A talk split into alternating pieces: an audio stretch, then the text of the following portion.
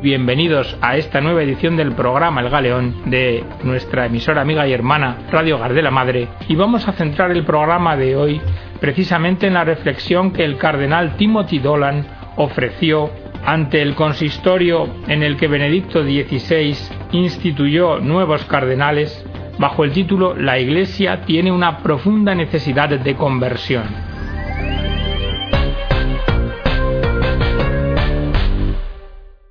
¿Quién ha dicho en la ceremonia de su investidura como arzobispo la resurrección de Cristo sigue en nuestro apostolado, que lucha y que busca en los marginados? Mientras tanto, miles de los que están más cerca del corazón sagrado de Jesús, los hambrientos, los desamparados, los enfermos, los perturbados y los inmigrantes, encuentran solaz y socorro en nuestras caridades y beneficencias católicas. ¿Y quién ha dicho Agradecemos a Dios por la gracia de nuestros hermanos y hermanas latinas, cuya presencia es una gran bendición en esta archidiócesis. A ustedes, hermanos y hermanas, prometo dar mi amor, mi corazón, mi energía. Su fe católica viva y poderosa es una luz para todos nosotros. Gracias.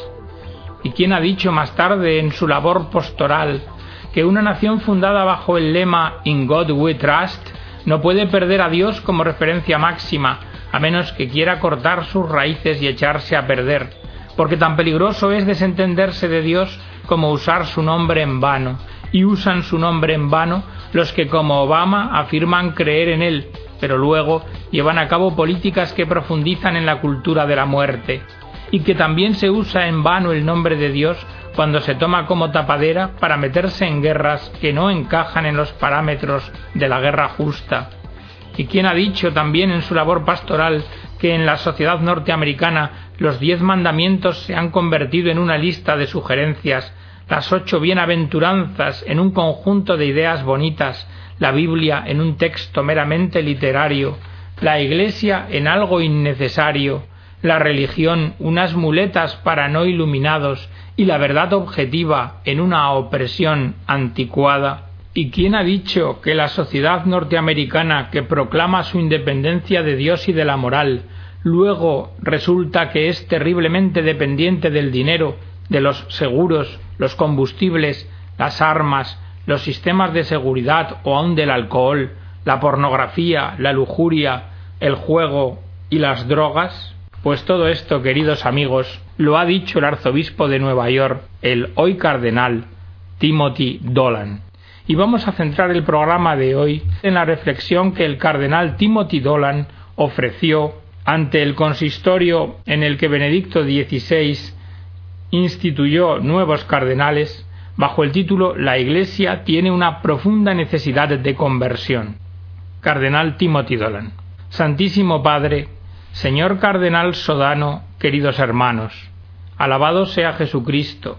Se remonta al último mandato de Jesús, vayan y hagan discípulos en todas las naciones. Y es tan actual como la palabra de Dios que hemos escuchado en la liturgia de esta mañana. Me refiero al deber sagrado de la nueva evangelización, siempre antigua, siempre nueva. El cómo, el cuándo y el dónde pueden cambiar pero el mandato sigue siendo el mismo, así como el mensaje y la inspiración. Jesucristo, el mismo ayer, hoy y siempre. Estamos reunidos aquí en el Caput Mundi, evangelizada por los apóstoles Pedro y Pablo, en la ciudad de la que el sucesor de Pedro ha enviado evangelizadores a ofrecer la persona, el mensaje y la invitación que están en el corazón de la evangelización, para toda la Europa, hasta el Nuevo Mundo, en la era de los descubrimientos geográficos, así como al África y Asia en los tiempos más recientes. Estamos aquí reunidos frente a la Basílica, donde el celo evangélico de la Iglesia se expandió durante el Concilio Vaticano II, cerca de la tumba del sumo pontífice que ha creado el término nueva evangelización, término familiar para todos. Nos reunimos agradecidos por la compañía fraternal de un pastor que nos hace recordar todos los días el desafío de la nueva evangelización. Sí, estamos aquí juntos como misioneros, como evangelizadores. Acogemos la enseñanza del Concilio Vaticano II, especialmente en lo que está expresado en los documentos Lumen Gentium, Gaudium et Spes y Ad Gentes, que especifican con precisión cómo entiende la Iglesia su propio deber evangélico, llamando a toda la Iglesia misionera, es decir, que todos los cristianos, en virtud del bautismo, la confirmación y la Eucaristía, son evangelizadores. Sí, el concilio ha reiterado sobre todo en Adgentes que si bien son misioneros explícitos aquellos enviados a los lugares donde las personas nunca han oído el nombre mediante el cual todos los hombres han sido salvados, sin embargo, no hay cristiano que esté excluido de la tarea de dar testimonio de Jesús, transmitiendo a los demás el llamado del Señor en la vida cotidiana. Por lo tanto, la misión se ha convertido en el punto central de la vida de cada iglesia local y de cada creyente. La naturaleza misionera se renueva no sólo en un sentido geográfico, sino en el sentido teológico. En tanto el destinatario de la misión no es sólo el no creyente, sino el creyente. Algunos se preguntaban si esta ampliación del concepto de la evangelización hubiese debilitado involuntariamente el significado de la misión ad gentes. El beato Juan Pablo II ha desarrollado esta nueva comprensión del término, haciendo hincapié en la evangelización de la cultura, en cuanto el parangón entre fe y cultura sustituyó la relación entre la Iglesia y el Estado que prevaleció hasta el concilio. Y en este cambio de acento consiste la tarea de reevangelizar culturas que alguna vez fueron el verdadero motor de los valores evangélicos. Así, la nueva evangelización se convierte en el reto de aplicar la llamada de Jesús a la conversión del corazón, no sólo ad extrasino, también ad intra, a los creyentes y culturas en las que la sal del Evangelio ha perdido su sabor. Por lo tanto, la misión se dirige no solo a Nueva Guinea, sino también a Nueva York. En la Redemptoris Missio número 33, el beato Juan Pablo II presentó este planteamiento, haciendo una distinción entre la evangelización primaria, el anuncio de Jesús a los pueblos y contextos socioculturales donde Cristo y su Evangelio no son conocidos, y la nueva evangelización, reavivar la fe en la gente y en las culturas en las que se ha apagado, y la atención pastoral de las iglesias que viven la fe y han reconocido su compromiso universal. Está claro que no hay oposición entre la misión ad gentes y la nueva evangelización. No se trata de un out-out, sino de un et-et. La nueva evangelización genera misioneros entusiastas y aquellos que están comprometidos en la misión ad gentes deben dejarse evangelizar continuamente. Desde el Nuevo Testamento, la misma generación que recibió la misión ad gentes del Maestro en el momento de la ascensión, necesitaba que San Pablo la exhortase a reavivar el carisma de Dios, reavivando la llama de la fe depositada en ellos. Esto es, sin duda, uno de los primeros ejemplos de la nueva evangelización. Y más recientemente, durante el alentador sínodo sobre África, hemos escuchado las voces de nuestros hermanos, que están ejerciendo su ministerio en lugares donde la cosecha de la misión ad gentes era rica, pero ahora, que han transcurrido dos o tres generaciones, también ellos sienten la necesidad de una nueva evangelización. El reconocido misionero televisivo, el arzobispo Fulton Sheen, dijo La primera palabra de Jesús a sus discípulos fue vengan y la última vayan. Uno no puede ir a menos que primero no haya venido a él. Un gran reto, tanto para la misión ad gentes como a la nueva evangelización, supone el llamado secularismo. Escuchemos cómo lo describe el Santo Padre. La secularización, que se presenta en las culturas como una configuración del mundo y de la humanidad sin referencia a la trascendencia, invade todos los aspectos de la vida diaria, y desarrolla una mentalidad en la que Dios de hecho está ausente, ya total o ya parcialmente, tanto de la existencia como de la conciencia humana. Esta secularización no es sólo una amenaza exterior para los creyentes, sino que ya desde hace tiempo se manifiesta en el seno de la Iglesia misma. Desnaturaliza desde dentro y en profundidad la fe cristiana, y como consecuencia el estilo de vida y el comportamiento diario de los creyentes. Estos viven en el mundo y a menudo están marcados, cuando no condicionados, por la cultura de la imagen, que impone modelos e impulsos contradictorios, negando en la práctica a Dios. ya no hay necesidad de Dios, de pensar en Él, ni de volver a Él. Además, la mentalidad hedonista y consumista predominante favorece, tanto en los fieles como en los pastores, una tendencia hacia la superficialidad y un egocentrismo que daña la vida eclesial. Pues bien, esta secularización nos llama a una estrategia eficaz de evangelización. Y permítanme, la voy a exponer en siete puntos.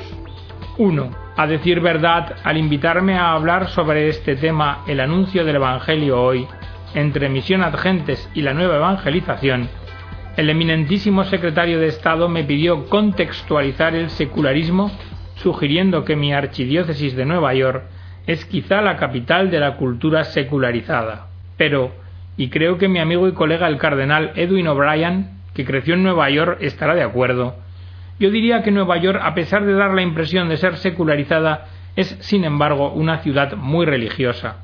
Incluso en los lugares que suelen ser clasificados como materialistas, tales como los medios de comunicación, entretenimiento, finanzas, política, arte, literatura, hay una innegable apertura a la trascendencia, a lo divino. Los cardenales que sirven a Jesús y a su Iglesia en la curia romana pueden recordar el discurso de su santidad por la Navidad de hace dos años, en el que se celebraba esta apertura natural a lo divino, incluso en aquellos que dicen adherirse al secularismo.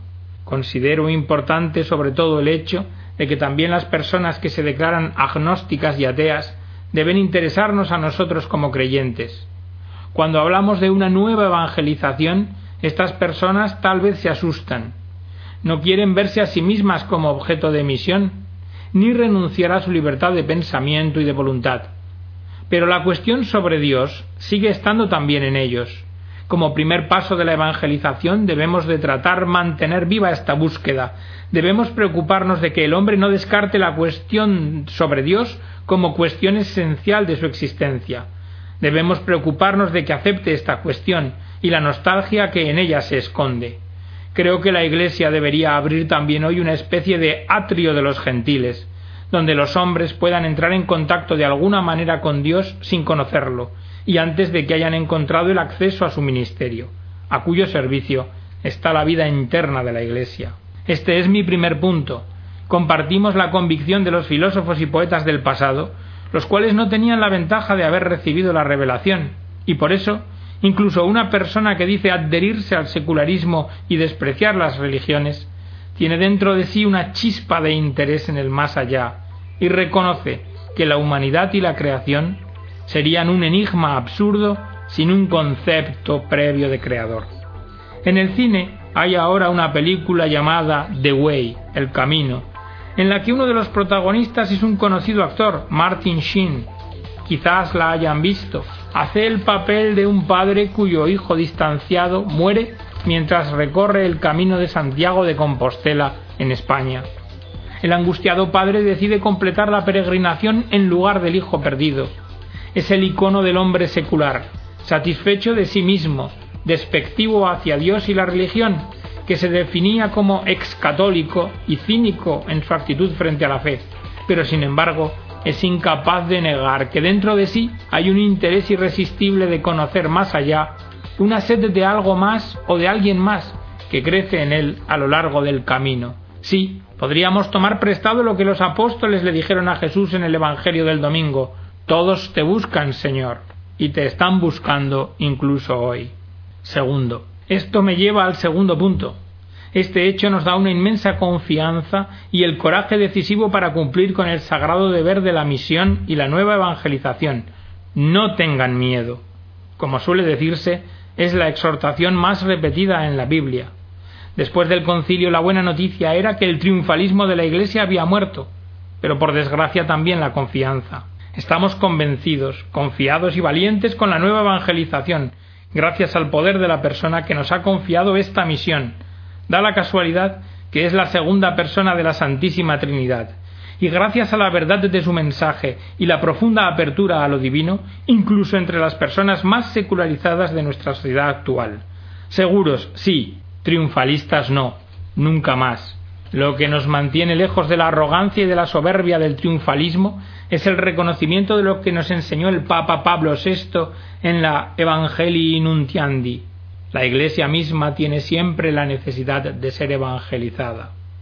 Esto nos da la humildad de admitir que nemo dat quod non habet, nadie puede dar lo que no tiene, que la Iglesia tiene una profunda necesidad de conversión interior, algo medular en la llamada a la evangelización. Tercero, un tercer elemento para una misión eficaz es la conciencia de que Dios no sacia la sed del corazón humano como un concepto, sino a través de una persona que se llama Jesús. La invitación implícita en la misión a gentes y la nueva evangelización no es una doctrina, sino un llamado a conocer, amar y servir no a algo, sino a alguien. Santo Padre, cuando comenzó su pontificado nos invitó a una amistad con Jesús, expresión con la que usted ha definido la santidad. Es el amor de una persona, una relación personal que está en el origen de nuestra fe, como nos lo dice también San Agustín. Y aquí pasamos al cuarto punto. Esta persona, este Jesús de Nazaret, nos dice que Él es la verdad. Por lo tanto, nuestra misión tiene una sustancia, un contenido, a 20 años de la publicación del Catecismo de la Iglesia Católica, en el quincuagésimo aniversario de la apertura del Concilio Vaticano II y al umbral de este año de la fe, nos encontramos con el reto de combatir el analfabetismo catequético. Es verdad que la nueva evangelización es urgente, porque a veces el secularismo ha ahogado el grano de la fe. Pero esto fue posible porque muchos creyentes no tienen la mínima idea de la sabiduría, belleza y coherencia que encierra la verdad. Su eminencia el cardenal George Pell dijo que no es tan cierto que las personas han perdido la fe, sino que no la tuvieron desde el inicio, y si de algún modo la había, era tan insignificante que podía fácilmente ser arrancada. Por eso el cardenal Abridules nos ha llamado a una neoapologética, no radicada en discusiones vacías, sino en la verdad que tiene un nombre, Jesús. Del mismo modo, cuando el beato John Henry Newman recibió la tarjeta para la nominación al Colegio de Cardenales, advirtió sobre los problemas y peligros del liberalismo en la religión, es decir, la doctrina según la cual no hay ninguna verdad positiva en la religión, en que un credo vale tanto como otro. La religión revelada no es una verdad, sino un sentimiento y una preferencia personal. Cuando Jesús nos dice yo soy la verdad, dijo también el camino y la vida. El camino de Jesús es al interior y a través de su iglesia, que como una Madre Santa nos da la vida del Señor. ¿Cómo lo habrías conocido a Él sino a través de ella? preguntaba de Lubac, haciendo referencia a la relación inseparable entre Jesús y su Iglesia. Por lo tanto, nuestra misión, esta nueva evangelización, tiene unas dimensiones catequéticas y eclesiales. Y esto nos lleva a pensar en la Iglesia de una manera renovada, a pensar en ella como una misión en sí misma.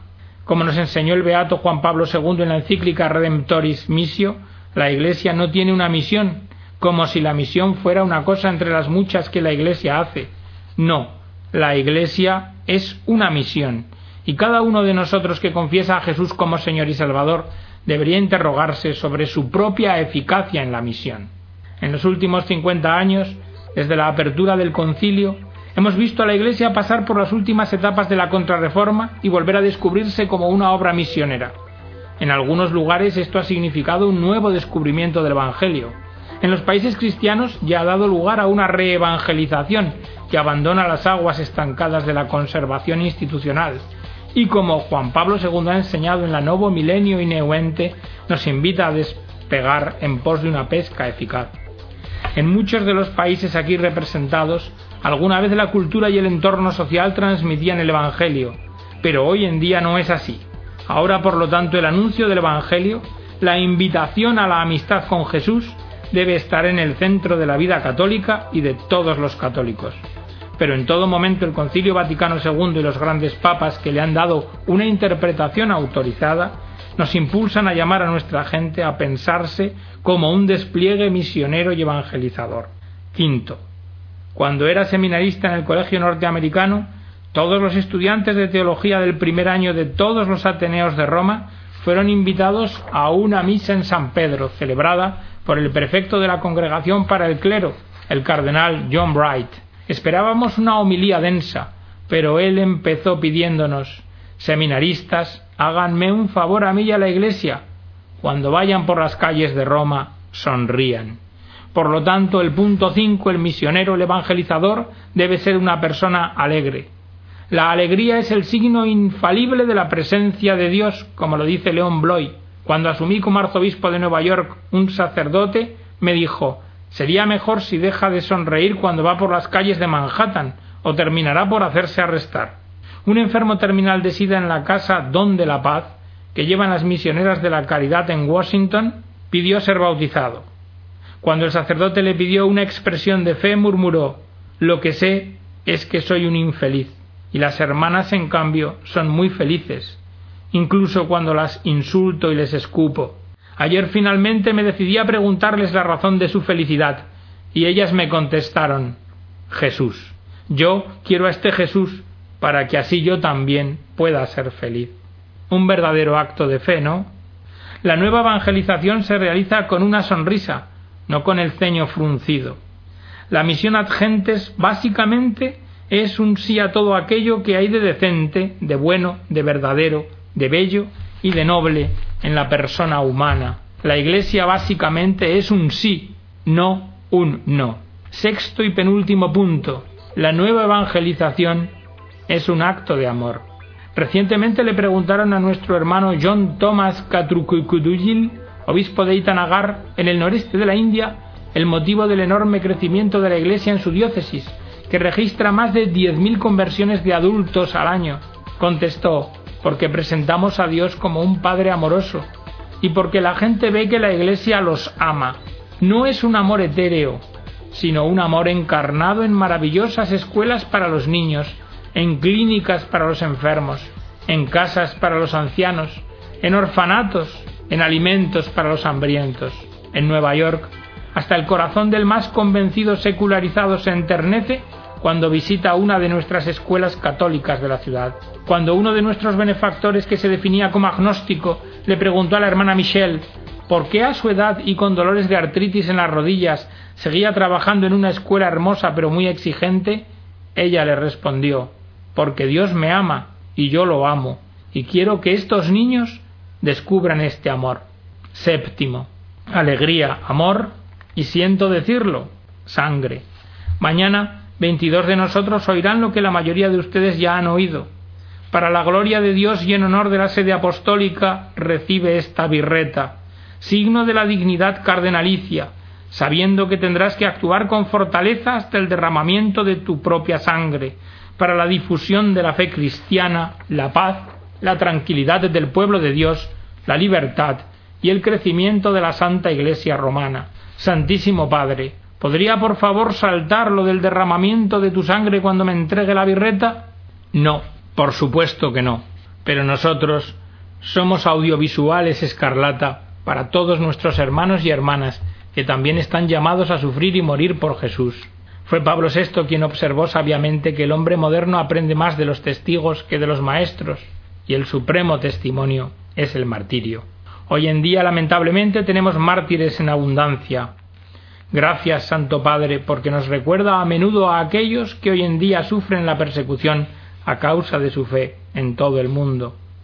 Mientras lloramos a los mártires cristianos, mientras los amamos, oremos con y por ellos. Mientras actuamos enérgicamente en su defensa, estamos también muy orgullosos de ellos. Nos sentimos orgullosos de ellos y proclamamos su testimonio al mundo entero. Ellos encienden la chispa de la misión ad gentes la nueva evangelización. Un joven de Nueva York me dijo que volvió a la fe católica abandonada en la adolescencia después de haber leído Los monjes de Tibirine, sobre los trapenses martirizados en Argelia quince años atrás, y al haber visto la película de dioses y hombres que trata sobre aquellos. Tertuliano no se sorprendería. Gracias por fin a ustedes, Santo Padre y hermanos, por soportar mi italiano básico cuando el cardenal Bertone me pidió que hablara en italiano estuve preocupado porque yo hablo italiano como un niño. Pero entonces me acordé de que cuando era un joven sacerdote recién ordenado, mi primer párroco me dijo mientras iba a enseñar el catecismo a los niños de seis años Ahora vamos a ver qué hará toda tu teología y si podrás hablar de la fe como un niño. Y quizás conviene concluir simplemente con este pensamiento. Tenemos necesidad de decir de nuevo, como un niño, la verdad eterna, la belleza y la sencillez de Jesús y de su Iglesia. Alabado sea Jesucristo. Pues con esta reflexión preciosa del cardenal Timothy Dolan, queridos amigos, me despido de todos vosotros hasta el próximo programa. Que Dios os bendiga.